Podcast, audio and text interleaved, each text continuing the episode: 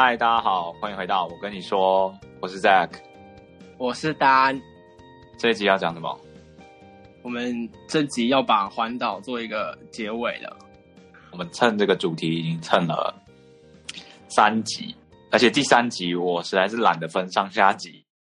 但是也不能说是蹭吧，我们也是扎扎实实的、很踏实的踏完这十四天的脚踏车啊。我们只是把这过程当中分成几个部分跟大家分享而已，也不要不要说是蹭，这叫分享。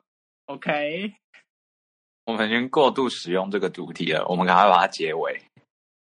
那我们各自说一件在这个环岛当中，可能你最有感受或是最有感知的一件事，当做结尾，然后鼓励大家去做这件事。感觉疫情也就是也快结束了嘛，就是也不好啊，也不能这样讲，但 不要乱保证一些东西，但。如果趁如果等这个疫情过去之后，希望大家可以一起踏上这趟旅程，这样就值得尝尝试的啦。如果是你想会最想要分享什么一件事的话，说一件事吗？或是一个感想、一个感思，或是就随便讲一件事情？我觉得第一个就是用脚踏车的步调。去旅行本身就是一个还蛮不一样的事情，因为我们平常旅行的话都是用其他不用用自己的力气的机具，但是脚踏车的话是要靠自己的力气发动。我觉得这种感觉会比较像你用自己的力量去体验完整个旅程，而且它的步调比较慢。你在路途中可以好好的欣赏，比如说景色，而且你整个人就会跟着慢下来。老实说，你这个人就的步调也会跟着脚踏车一样缓慢下来，放慢速度，然后好好去感受当下。比如说，呃，每一个呼吸、喘气、疲累这些感觉都会充满你的身体。我觉得这些都是平常可能用。其他交通工具不会感受到的，再加上我们的旅程时间拉得比较长，所以我们的步调真的是很慢，就让我有一种脱离世俗那种上课的时候呃很忙碌啊、很快速的步调的感觉，这有点像十四天逃离日常生活忙碌的旅程，就有一种获得喘息的感觉。所以我还蛮推荐大家，如果觉得你现在的生活很忙碌，让你觉得喘不过气，你有机会有时间的话，呃，来一趟长时间的旅程嘛。虽然这感觉有点奢侈，但我觉得它是还蛮沉淀心情的。你会从中获得一些感受跟不一样的启发，因为。很多事情真的是需要放慢速度跟脚步去体验，你才会自觉的事情。这是我这十四天，然后靠脚踏车这个工具环岛下来最大的感受。嗯，你呢？哇哦，哇哇哦，我没，我没，我没有想过你会讲这么多东西耶。其实，那。你刚才，其实我刚才听的时候有一点点，我刚才在听的时候有一点点放空，因为哇，好长哦！你怎么会讲那么长？你又不是我。那但我蛮同意你说的，就是它是一个相对来说步调比较慢的旅程，因为其他脚踏车一定都比其他的大，不不论是大众运输工具或是自己开车、骑摩托车，速度来得慢。我会觉得我做一件很好的事情是。我不对这趟旅程抱持了任何期待跟目的，我当初也没有设想说要有什么意义，我就是抱持着我想要给自己一趟很而开始环岛这件事情。我觉得你呃可能不不需要是不能说是没有抱期待，应该说对他没有任何的幻想预想，对预想。预设的他应该长什么样子。对，然后在这个在这个状态下，你所看到的任何人事物，你所遇到的任何景象，它都会是很新奇，然后很美好的。然后你可以跟它互动，产生各种有机的变化。那些变化都是你可以留在心里，然后那是你生活档案里面很重，会是变成一个很重要的一个部部分。然后在这趟旅程当中，我跟你都会，我们都会戴着耳机嘛，听音乐。然后他其实实践了，就是他其实实践了我很喜欢的一部电影里面说的某一句话，就是那部电影叫做《曼哈顿练习曲》。然后他的对话是在想，就是那个男主角就跟女主角，就跟女主角说：“这就是为什么我喜欢音乐。”女主角就是说什么？然后他就说：“音乐可以把看似平庸的场景突然变得很有意义，可以让它充满意义。这些。”平淡无奇的画面，平淡无奇的人事物，都可以瞬间变成一颗颗美丽的、无价的珍珠。音乐可以做到这件事情。就我觉得我们在环岛的时候啊，很多时候你眼前看到的东西，它就是一片平板的画面。但是你可能你在随着你听的音乐不一样，可能我我可以在南部我可以听美秀，我可以在东部听。以利高路，对，就在你可以在南部听美秀，可以在东部听以利高路，你可以选择在各式各样的地方听你想要听的音乐，然后让那个画面被赋予更多意涵。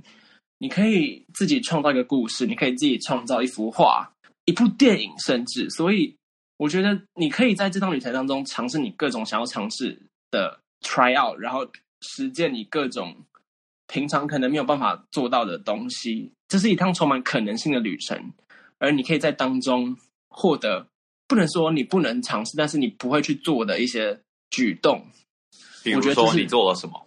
你说不不不平常不会做的吗？对啊，像人与人的互动好了，你平常去很多地方，你就只会跟你的朋友 hang out，然后你可能不会这么放宽心的去跟不论是店家也好，不论是民宿主人也好。甚至是路人，很多骑车的同好也好，你都不会去跟他们有任何的互动。但因为这趟旅程，因为环岛这个旅程，你可能可以去跟很多人接触，很多产生很多对话，然后理解到很多新的事物，或是旧的理解，他可能会有新的感思也好，这都是这趟旅程，我这都是我在这趟旅程做到一些我可能平常不会做的事情。所以，就是环岛这件事赋予你一个附加状态的感觉，让你去做了一些平常不会做的尝试，是这样吗？对，所以我才会觉得说环环岛是一件你可以做很多 try out 的地方。那如果只是普通的一个旅程，可以吗？十四天，好，不用十四天，呃，可能五天的。普通的南部五日游，这样可以吗？我觉得 被问到，可是我觉得好。譬如说，就像我觉得，就是因为它是一个环岛，就你会，你不会有任何的，我不知道哎、欸。如果是一，因为像环岛这件事情，你就不会很少人应该会五个人一起去，或六个人一起去，他就顶多一两个、两三个这样，是小数目。哎、欸，不一定啊，搞不好有什么环岛团啊。好，那上面讲的全部剪掉啊！我刚才讲的全部剪掉。但是我想，真的环岛团你就不少机会去做到我刚才说的那些那些事情。而且很多人都是七天就结束这样啊。对啊，所以很就是我们把行程拉长，然后我们又可能人数相对少，所以我们可能会跟彼此相处了也腻了，就只好去跟别人相处。所以。我们有更多的可能性，我们跟我们在人与人的互动，跟他人的互动，跟陌生人互动有更多的可能性。我觉得啦，如果你真的是跟像吉安特出去，那可能都是认识的人，你就会比较少机会去跟可能陌生人接触，或是可能如果吉安特都帮你安排好，那可能也都是固定的呃饭店或是民宿，那你就更也不会有机会去跟所所谓的呃接待的人或是主人。你可能也会有互动，但那个互动就不会是真的深入当地的那那种互动。但我觉得当当当然都有特例啦，就你都可以举出反例，但就是一个 general 的状况下，我觉得我们这个方法是比较容易达成我刚才说的那个举动的。可是你不是说我在环岛过程中非常的冷漠？对啊，你是很冷漠啊！你还记得我们两个不是在那个旭海遇到学长，然后你跟那你跟那两个学长真的就是无话可说哎。他们就是他们蛮热情的，因为他们有问我们要不要一起隔天要一起上寿卡，我就是笑笑的说好啊，那我们就如果有人的话，那就一起上去。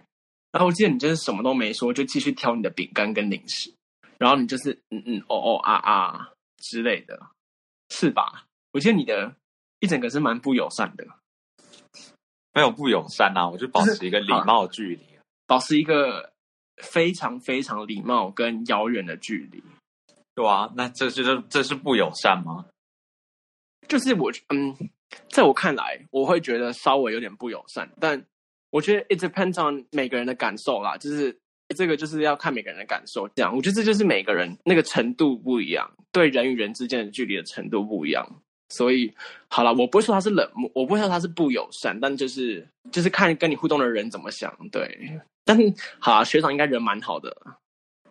我记得当初就是，我觉得感觉你好像可以处理他们两个人，我就交给你去处理。我是啊，我是处理的蛮好的啊，我就是加了 Line，然后稍微去问候一下，不问候，问问候是好的问候那种，就是稍微问候一下，然后隔天就是他们就是他们上山啦，我就有一点放宽心，就说哦，他们上去了，那我们就可以慢慢来。然后就跟他们说加油啊，这之类的，就觉得对我来说那个距离可以稍微近一点。就，但是我觉得这就是每个人的距离是不一样的而已，也没有什么好。对，对啊，所以我们环岛就聊到这边嘛。对啊，就是推荐大家。对啦，是推荐大家去。就我觉得这个真的蛮适合。假设你有一段长时间的休假，就十天、十天也好，十八天也好，我觉得七天有点太，七天有点太难了啦。或是是你给自己可太对太赶了，就你可能不能放慢脚步来看很多东西。那如果你有一个十天、十二天的假期，然后你可能刚经历一些比较失落的，好也不用失落，或是。就想要逃离，就是尝试一下新的事物，但是你不知道从何开始，或者是你觉得你的日常有一点无趣或无聊，让你觉得有点烦闷了。我觉得就是这样子的一个沉淀的旅程，会让你有新的体悟，因为你必须要自己跟自己相处这么长一段时间，你就可以希望啦，希望你可以，希望大家可以有一些不同的感触。因为可能每个人想要在自我的内心成长或者是发掘的方面，可能需要的时间跟需要的元素都不太一样。但我觉得这是一个很好的媒材，可以让你呃慢慢发掘一下自己内心到底在想什么，跟理清一下自己内心的想法，跟舒缓你自己的心灵上的处境。OK，那我们环岛就告一段落了。好啊，那我这边。跟大家分享一下我们的花费，我自己啦，可能单他的花费不太一样，而且他也没有在记。我自己花费的话，两周下来不含租车的费用是一万六，就是一万，这一万六是伙食跟住宿，还有一些小东西的花费是一万六。饮食的话，我们我花了八千六，然后住宿。住宿的部分花了六千块，还有一些其他东西。这样，那你有记记得吗？我有记得，但我有点懒得翻。那 我们的租车花多少？将近三千一吧。好，所以租车脚踏车是三千一。嗯，对。然后我们还有买内胎。对，然后我的内胎爆了，所以不能退货。就这样了。所以一个人，我觉得那这样大概两万块吧，差不多，差不多，十四天两万块，我觉得还可以啊。但我们就是住的很省啊。对，我们比较多花都在吃上面。对，好，这是我们十四天下来的花费。对，我们开了 IG 粉专，这个可以去，就是不一定要 follow 啦。但是就是你有什么，譬如说环岛的问题啊，或是什么故事，也可以分享一下。或是你未来有去环岛，你也可以跟我们分享你在路上的趣闻、所见所闻，这样。对，FYI 一下。然后环岛回来的时候，我们就去量了体重，因为我觉得我们好像很好奇。有这么大量的运动下来十四天，我们体重到底有没有变化？结论是，结论就是没有变瘦，然后我还变胖，但我好像没有变，这样。对，你没有什么变，我记得我大概变胖了两公斤吧，我蛮惊讶的，其实我以为会变瘦。好，你之前就变瘦很多欸。对啊，那段时间真的蛮认真在减肥的啦。对啊，你要不要跟大家讲一下你是怎么做到的？你要讲一下你从几公斤变几公斤好了。这个数字大家应该会吓到。我是从九十九十三公斤瘦到我最瘦的时候有只有六十四公斤，等于说我减了二十九公斤，就从九十三到六十四，我减了二十九公斤。然后我记得那时候你也是我其中一个减肥的伙伴，就是因为。饮食等下再说，但是我运动的时候，我都会找人一起跳绳，或是跑操场之类的。然后我像跳绳，就是我们那时候是不是一人，就是我们会交换跳，然后可能一人跳一百下，然后跳大概三十 round 或是二十五 round。我记得？我没有参，我没有参与到跳绳。你有啦，我们会在网球场啊。我。不太记得哎、欸，因为我真的很少参与啊。还是我们都是，还是我跟你都是在跑步啊？应该是跑步吧。对了，或是跑步跑三十分钟吗？就是大概我那时候跑几圈？十圈吗？三公里？我怎么知道你跑几圈？你跑几圈啊？我不知道哎、欸，记忆太模糊了。对，但反正就是我觉得运动蛮重要的，但它大概占三十趴而已。我觉得，我觉得吃是这比较重要的一个部分。像我那时候每天早上会吃希腊优格一百八十克，我这个记得超清楚的。我那时候我那时候的饮食真的很像，就是牢房生活。我早上吃希腊优格一百八一百八十克，牢房有希腊优格可以吃，就是。很很自私的嘛，但我不知道牢，我不知道我没坐过牢啊。未来有机会的话，也不要坐啦。我每天早上会吃下又个一百八十克，然后加上麦片五十克，而且我真的是都是用磅秤量的，然后带去学校吃。然后中午的话，就是会翻墙出去买，但就是买那种卤味烫啊，就是青菜豆腐，然后不吃淀粉。晚上我就会吃一中街随便吃，就真的随便吃，譬譬如说炒泡面，或是生生鱼片饭。有生鱼片饭吗？好像没有齁。一种生鱼片饭吗？是没有。你不是刚去吃那个素食卤味？对对对，素食卤味或是咖喱饭，这就是真的随便吃，就是你想吃什么就吃什么。但是很重要的是，不可以加饭，不可以加面，跟不可以喝含糖饮料。像我以前高中高二的时候，我是高二，我是高二升高三的暑假开始减肥的。我以前高二的时候都会，就是一个礼拜大概五天会点三天，就是叫外送，不管是乔斯派克，或者是我们学校前面那那家叫什么啊？清景不是清景泽，什么警察的？是会查，清警察吧，好像是。新哦，新警察就是会随便叫饮料，而且。五天会叫大概三四天，但我就是自从我说要减肥之后，我就再也不喝饮料，到现在到这个当下，不喝含糖饮料，一滴都不碰。真的假的？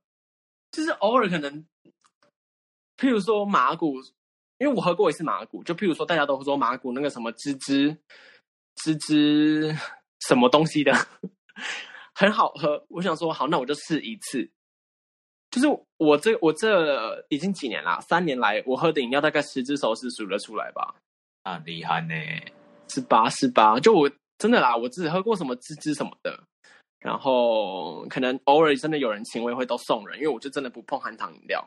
而且我印象很深刻，那段生活真的很像在监狱生活，是因为我在那个那叫什么冲刺班嘛，就是补习班会开那种。只考只考前你要去那边读书的那种班，我就去那边读书。然后早上一样是吃西拉有个一百八十克，然后加麦片五十克。我中午吃东西真的，你你你绝对想不到，我吃三根小黄瓜加三颗水煮蛋，然后再加五十公克的玉米，而且是每天都是量好这个，就是这个份这个克数哦。然后偶尔可能会把小黄瓜换成可能青椒啊、红椒、彩椒，或是。那什么花椰菜之类的，但就是你可以单吃青椒，哦，可哦，我会我会加酱，加什么酱？哦，但我必须说我的酱就是我不知道那它那个酱健不健康啦，就那个酱是你知道你知道凉面的酱嘛？就是芝麻酱加那个糖那个水，啊哈、uh，huh. 对，但是那个酱可能就是我唯一热量高的东西，然后我我都是这样吃，我这样吃大概吃了三四个月。然后晚上就会吃补习班的便当，但我便当只会吃两格饭，就我会留一格饭就丢掉这样，因为我觉得淀粉太多了。但其实我不确定，我不确定这个饮食是不是正确的，就还是要参照可能营养师或是专业医生的指示。就是我不知道这样到底是什么营养均衡，但是在就我自己会觉得这样营养均衡啦，自己觉得。就是以上经验是他的。个人经验而已，就是纯属参考，就是参考价值是不是也不高啊？但我真的瘦了二十九公斤啊，然后每天跳绳三千下，我这样瘦大概瘦了，就我从二十，我从九十三到六十四，大概花了九个月的时间吧，八九个月。你除了这些东西，你有尝试过比较极端的事吗？你有为了减肥尝试比较极端的事吗？所以我这样还不极端了，就我会觉得到最后还有点，就是我每天在那边量不健康，就是心态上不健康，而且因为 App 那个就是手机可以记录你每天的体重，然后我每天会记录，每天会记录，只要我体重稍微高了一点点，我就会整个心态就是会觉得我是不是该吃少一点，我是不是怎样怎样怎样，我是不是动的不够多，我是不是不该吃那么多。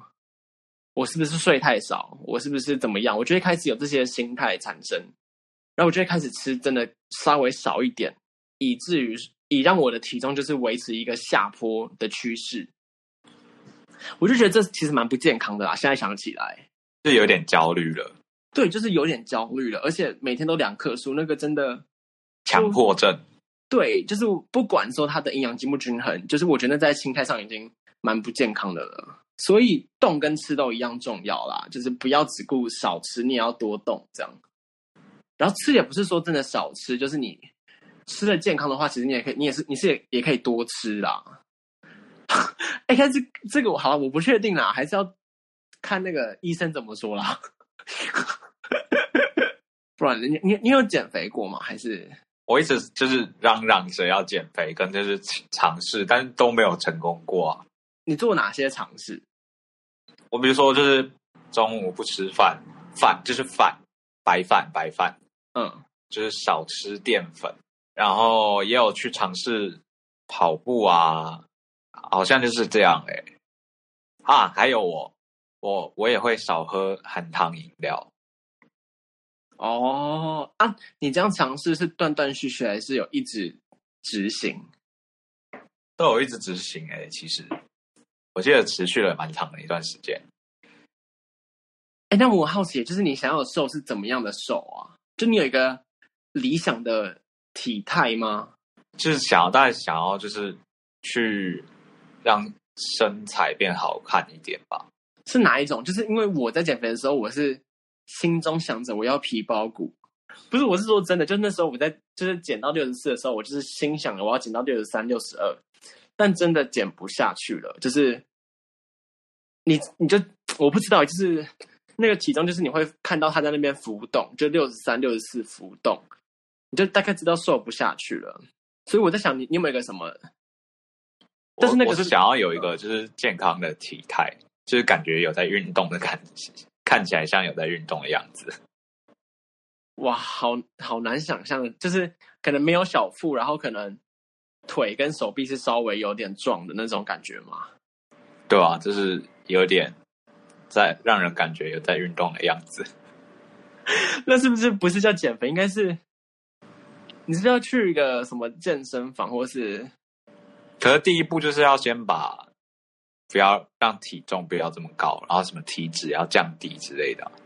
哎，这是我听说，好，这是听说，就是我听我朋友说，新手啊，你在健身的时候，你是可以同时达到，如果你去重训的话，你是可以同时达到肌肉量增加，然后体脂下降的这个状态。但是好像只有新手有，所以我觉得，好啊，但疫情现在也是没有什么健身房可以去。但是等疫情过后，我觉得你可以去健身房试试看，就是直接踏进去，踏进去，然后开始开始拍照，开始对着镜子拍照，发现是没有啊，开始就是开始可能做一些负重或是嗯重量训练啦。对，其实我也有想过这件，不知道好懒哦，想而已。对，就是想而已。反正我就觉得。因为我现在对于自己的身材没有什么很大的不满意，就是我觉得我现在挺好的，就是而且我觉得我现在一个处在一个就是蛮喜欢自己的身材的状态，就是好像不管我可能胖一点也好，瘦一点也好，都不会对我有太大的影响。那很好啊，对啊，所以我觉得，但是在经这也是在经历那一段，就是有点病态的饮食控制。之后的才转变到这样的心态啊，所以减肥这件事情真的是要以健康为出发点。对，那你当初是以健康为出发点吗？完全不是，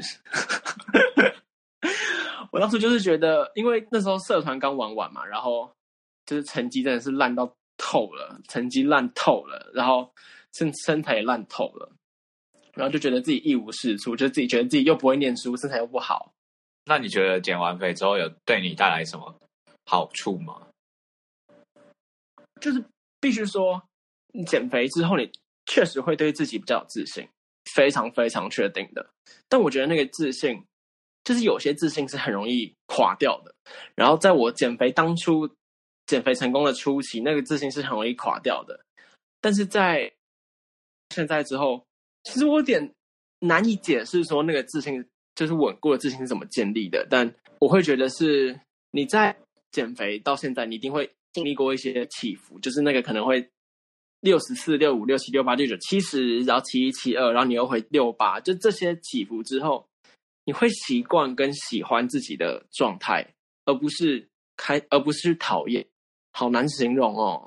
我觉得减肥带来自信这件事情。就是你获得自信的方式啊，其实不一定要这样子才能获得自信，有的人也可以不减肥就很有自信啊。对，我觉得这是一个达成自己心中理想的样子，带带来的一个成就感，会让你感到自信，而且这达成这个成就，你觉得别人也会认可这样的成就，我觉得你就会有自信。对，但是。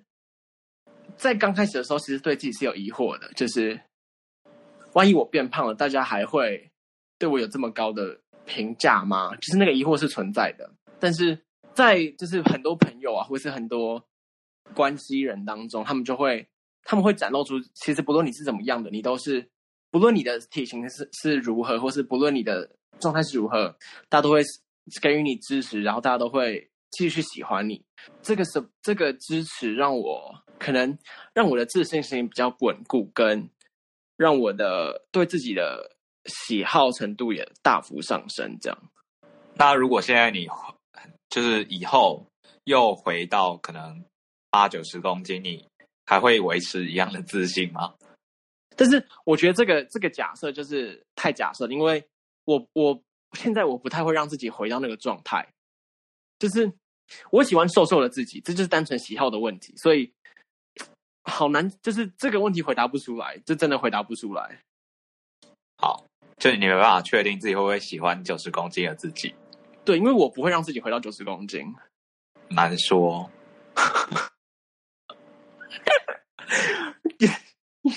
你就什么都硬要加个难说。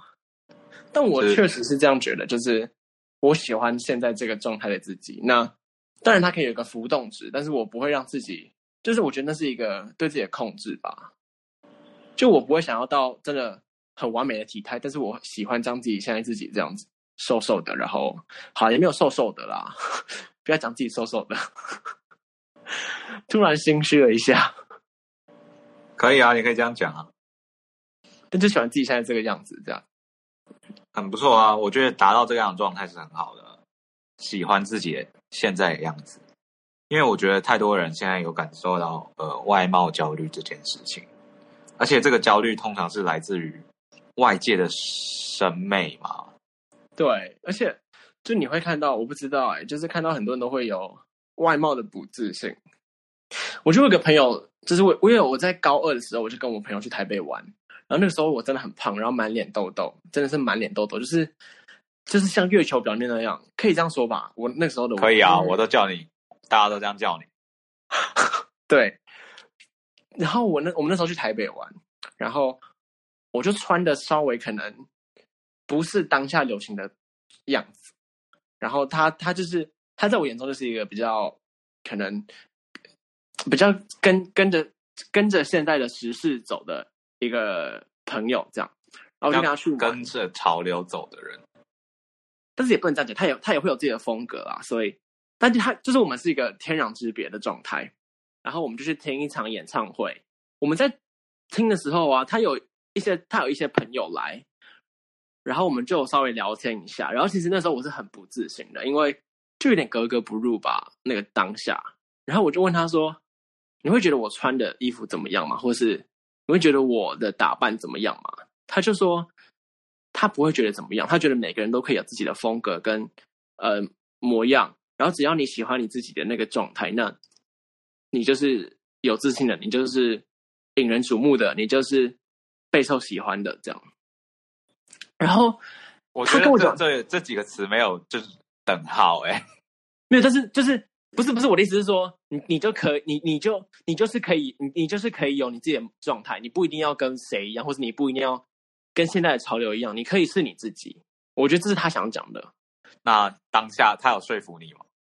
当下其实没有，当下当然没有，当下我就是听了就是、哦、OK，但其实我知道他没有说服我，但是我有把这段话留在留留在脑中，对，你记到现在。对，然后我事后回想起来，其实我就是我现在时常回去会蛮感谢他那讲那句话，就觉得对每个人都可以是有自己的模样跟状态，你不一定要跟谁一样，你不一定要跟现在的主流一样，你不一定要是正常的，你可以很做你自己，你可以是不一样的，你可以是独特的。我觉得这是，就如果大家都一样，那有什么好的？可是大家潜意识里面都很常会想要。迎合这个价值观，大家会觉得可能这是自己想要的，但其实自己不知道，这个整个审美观形塑了你自己想要的模样。但我哎，但我必须我会觉得有某一部分，某可能有，我会觉得在这世界上就有某一部分的人很适合，或是他很善于去迎合主流。那我觉得你们就去做你们擅长的事情，然后有一些人会很强势的想要挤进主流，或者是。想要就像你说的，用那些既有的审美观来形塑自己，那我觉得你可以尝试。那如果你真的不适合你，那我真觉得可以试试看比较独特的，或是开始可以开始寻找你自己的状态，而不是主流的模样是什么，你就是什么。但当然，我会觉得真的有某一部分很，有某一部分的人就是很适合主流的主流的那个那一套，就是。风格吗？穿不外外外外在标准这样，就主流一定会主流一定是大众啊，所以我们现在在讨论的是，那这些少数怎么办？一个审美观成为一个主流，并不代表是所有人都能达到，而是所有人以那个为目标吧，并不是所有人都已经是那样，而是那个是一个模板，然后大家想要追求那样。因为如果大家真的都打成那样的话，那就是变成没有什么好追求的啦。大家不会一直往那边靠拢。哦，所以主流是一个目标，不是大家都已经，大家不是大家的模样，是吧？对我来说，主流是大家站在，就是主大多数的人在站在同一条线上，朝着一个方向前进。只是有的人走的比较前面，有的人走的比较后面，但他们终究是在同一条路上。所以在就是在我脑中的构思是这样，我会觉得他们同时在追求，他们也在当下。那只是有些人走的比较前面，有些人走的比较后面。这是我对主流的定义。那。所以那条路一定是最多人走的，或是相对来说最适合大家的。一定每个东西都会有个百呃适合大家的百分比，那那可能是最适合大家的。就这是我对主流的想象跟理解。你有 get 到我吗？还是你没有？就譬如说，就譬如说一条台湾大道，那就可能已经有人走到东海了，但有些人还在火车站，但他们都在，但会不会太远？那就是大家都在同一条路上，这就是这条就是这条就是主流，只是有些人。已经走很前面了，有些人还在后面。那大家都在追求，可能要到无期这样。好，可以理解。但对了，还有很多分支，所以我觉得就是大家可以，不啊，至少我啦，我觉得就是我自己的理解是，你不一定要成为主流，你也可以被喜欢，或是喜欢自己这样。如果一个人很积极想要是改变自己的外貌，你也会这样跟他们讲。我觉得看他的初心是什么哎、欸。那你的初心是什么？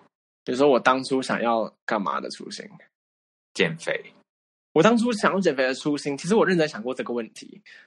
那个当下就只是我真的很不喜欢现在的自己，就是一个一事无成的状态。呃，你不会念书，然后你也很胖，就在就比如说我们在我们就是你你那你为什么没有办法无法接受自己的当下的体态嘛？对，就是我会觉得在。在就在我们我们学校，就是你不会念书，然后你也不会运动，那你到底会什么？就是有点一无是处的感觉。在我没有社团之后，就是有点我还剩下什么？我觉得我什么都没了。我是不是该去做些什么来拾回自己，拾回一些我我应该有自我的价值？对，赎回对对对对对对对对对，可以这么说。这是我减肥的初衷。所以你是靠想要达成减肥？来找回自我的价值。对，好，然后那你觉得减肥可以找到自我价值吗？达成自己心中想要达成的事情，你就会有自我价值，就会提升感觉，你就产生一些自我认同，你会觉得自己比较厉害。你做到了你心目中想做的事，你就会肯定自己。对，那那个时候。那个那个时候的我确实是有这样的想法，对，哎，你讲的很好，哎，又来了，又来了，又来了，又来了，不是我蛮喜欢这个回答的，就他不像，他不是为了大，他不是为了谁，他就是为了自己，然后你设了一个的目标在，也有可能是为了谁啦，就是哦，你以为是为了自己，但实际上你不知道这是为了，其实你只为了别人，但是你就是设了一个你自己定的目标，然后你达成了它，对，有的人会欺骗自己。或让自己以为这是自己想要的，但其实不是，他只是也是迎合别人的，别人不管是是任何他人或者什么，啊，那一种感觉。那至少我可以很确定的说，那我那时候真的是为了自己减肥的，好像是对，比较没有好像是来对我就是为了自己减肥的。好啊，那你现在很满意，对？哎，那我可以问你吗？就是，那你为什么会就是？你说了你想要达成，嗯，譬如说，呃，有运动的体态，好，那你觉得是为什么你会停留在这个阶段，而不是已经到达那个阶段？就你可能缺少什么，或是你哪里不够努力吗？或是你觉得你有你有去想过这个根本原因是什么吗？我就是做了各种尝试试一试之后，发现呃好像没有什么效果，那就想说算了，那我该试的好像都试过了。然后我是觉得我有点太懒，然后没有没有到太极端，推推自己一把，就没有下定决心的感觉啊。你的试是哪一种试？就是蜻蜓点水式。就是我觉得我有付出一些心力在那个我想尝试的事情上面啊，我就觉得想说，那这样子尝试没有用，那就放过自己，我就随意生活了。那那我可以说是因为你满意现在的状态，所以你可能也没有那么积极的去再尝试别的东西吗？还是你不就应该说你不排斥现在自己的状态，所以你不那么积极的去尝试其他方法？很多时候不是满意的现况，而是你妥协而已。妥协，对啊，要改变现况实在是太麻烦，或者成本太高，你就只好接受现况，让你自己好像不要这么讨厌现况，因为你其实要花更多力气去改变。我每次听你讲妥协两个字，我都很想流眼泪。我也是啊，但我已经，我泪我没差了，泪干，泪干，我没差。对，我觉得最大的一个感觉就是我没差了，算了，这个感觉。虽然我不知道这个感觉应该是不太好啦。所以那现在不能说你喜欢自己，但就是你接受了现在的自己，对啊。接受接受跟妥协是一样的吗？嗯，妥协算是一种接受啊。怎么样？没有，我在我在想妥协跟接受。对啦，妥协是一种接受，只是可能是有点半半强迫性的接受，被生活所或是被各种事物所强迫的接受。本来就是这样，这会太这这会不会太沉重啊？怎么样？现实就是这样。天哪，好 heavy 哦！反正就是要对自己，要确定自己，要确定自己是想要，要确定自己想要达到一个状态是为了自己还是为了别人？因为如果你永远是为了别人的话，你。的成就感，或者是你的幸福、你的快乐感，永远是要取之于或者依赖在别人或者是一个第三方，就是其他的东西上面，而不是来源是自己。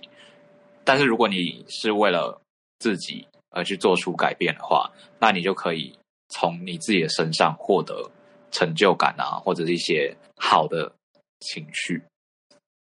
就像你当初减肥，你确定是为了自己。你可能当初也不太确定啊，但是你现在回想起来是为了你自自己想要达成这个状态，那就是 OK 的。我觉得现在就是很多人是为了也不太确定自己想要什么，然后好像觉得大家都这样做，或者是现在很多人都是这样而去做某些事，这样子你会陷入一个呃永远。没办法结束一个轮回，就是因为外在事物永远都一直在变，你就会不停在追求迎合外在的改变，而不是寻求内心之的满足跟平静，这会让自己很累。哎，那其实我好，我会觉得，就是很多时候，当你不知道自己要到底是要什么东西的时候，我觉得有时候去迎合是一种 try out，就是你可以去尝试，你可以去摸索，那是一个蛮棒，那是一个最明确最。方便的途径，所以它不全然是坏的，就是好啦，没有东西，没有什么东西是全然是坏的或好的，就是我觉得这端看你怎么使用它。就如果你真的不知道自己要什么，或是你真的不知道自己在追求什么，那你就先去 try out 那个最大众的东西，看它适不适合你。如果它不适合你，你也可以再去做其其他更多尝试。回归来说，就是你要从自身出发去思考，因为你永远会有一个，就永远会有下一个别人来让你讨好。如果你是你的目标永远是别人的话，但就还是希望大家可以减肥的快乐又开心啦。这是一个蛮硬要的结尾啊，还是还好？就是大家可以为自己着想一点。然后讲回一件事，就是我真的觉得减肥就是要还是要参考一下网络上很多资料啊，就是。不要自己尝试很多诡异的减肥方法。就网络上现在 Google 很多很多很多资料，你就打减肥饮食，你就可以看到很多营养师啊、医师的一些建议，或是会有一些菜单，那就可以稍微参考一下。那都会对，就是就算你不成功，也会对你的身体比较好，不会伤害身体。就这这个真的蛮重要的。讲真的，就是我之前有朋友发 IG 现实说，他们需要那个。就是胖跟瘦的照片，如果我想过我，我要不要拿我的照片去卖？耶？就是他好想说不要啦，就是不要不要去当骗人的人 啊。所以那个照片是买的哦，很多是买的啊。就像我有我真的有看过我朋友的现实有发这个动态，然后我我我真的有想过我要不要拿去卖，因为他他就是做那种饮食控制跟卖，我不不知道那是不是药啊，就是卖一些产品的。然后我就想说要不要去卖，但我就觉得自己的照片出现出现在出现在那个上面，卖多少钱啊？我没有问价钱，因为我就划过了。因为我怕那个价钱太吸引我。多少你就会卖？哎、欸，讲真的，我说真的，大概七千我可七千我可以哦，七七八千我可以哦。你说买 before after 这样？对对对对对，而且我的 before after 真的是蛮惊人的吧？有啦有啦，对啊对啊，对，所以真的要还是以安全最重要，好吗？好吗？好，不要伤害自己的身体，因为瘦就伤一点，这样真的很不好啦，真的就是对。那我们今天这一集也就差不多到这里了。对，那如果有什么就是。减肥的问题，然后也不要问我啦，你就去问医生啦。很怕哦，很怕很怕，去问营养师，花钱去问营养师跟医生，他们都会给你最正确的知识。啊，你也没有花钱去问，因为我不要花钱就成功了，但有些人可能就是不会成功啊。我就在我没有在说你而已，我没有在说其他人。对啦，我就我就已经妥协了，你想怎样？但我觉得。其实生活就是由妥协组成的，你不觉得吗？因为不可能什么事情都达到你想要的状态。对啊，所以，对啊，这个结尾好悲惨哦。但就是大家加油啦！不会啊，就是你学会妥协这这门艺术之后，你就会觉得人生就是过得很顺遂，因为你什么事情都可以接受。我不要回应这个，我要就用这个结尾，就直接这个结尾。好哦，那希望大家也可以，就是希望大家可以。对任何东西都妥协，然后接受你的人生吧。这样，你胖就是胖了，好吗？我我没有这样讲哦。哎，我是说妥协是一个选择。这个剪掉，这个剪掉，这个剪掉。没有没有没有，不会剪掉。这个不行啊，这个这可以吗？你的全部争议性言论都会留下来。那哎，再再讲一次，就是我们有一个 IG 粉专，就是欢迎大家来。就是如果你真的是听众，你可能是唯一的听众，那你就来跟我们互动一下，然后你可以。发表说你想听我们聊什么，你说什么我们就聊什么，真的，你说什么就我们就聊什么，因为我们也不知道聊什么，这这样太直白，就是欢迎大家给意见啊。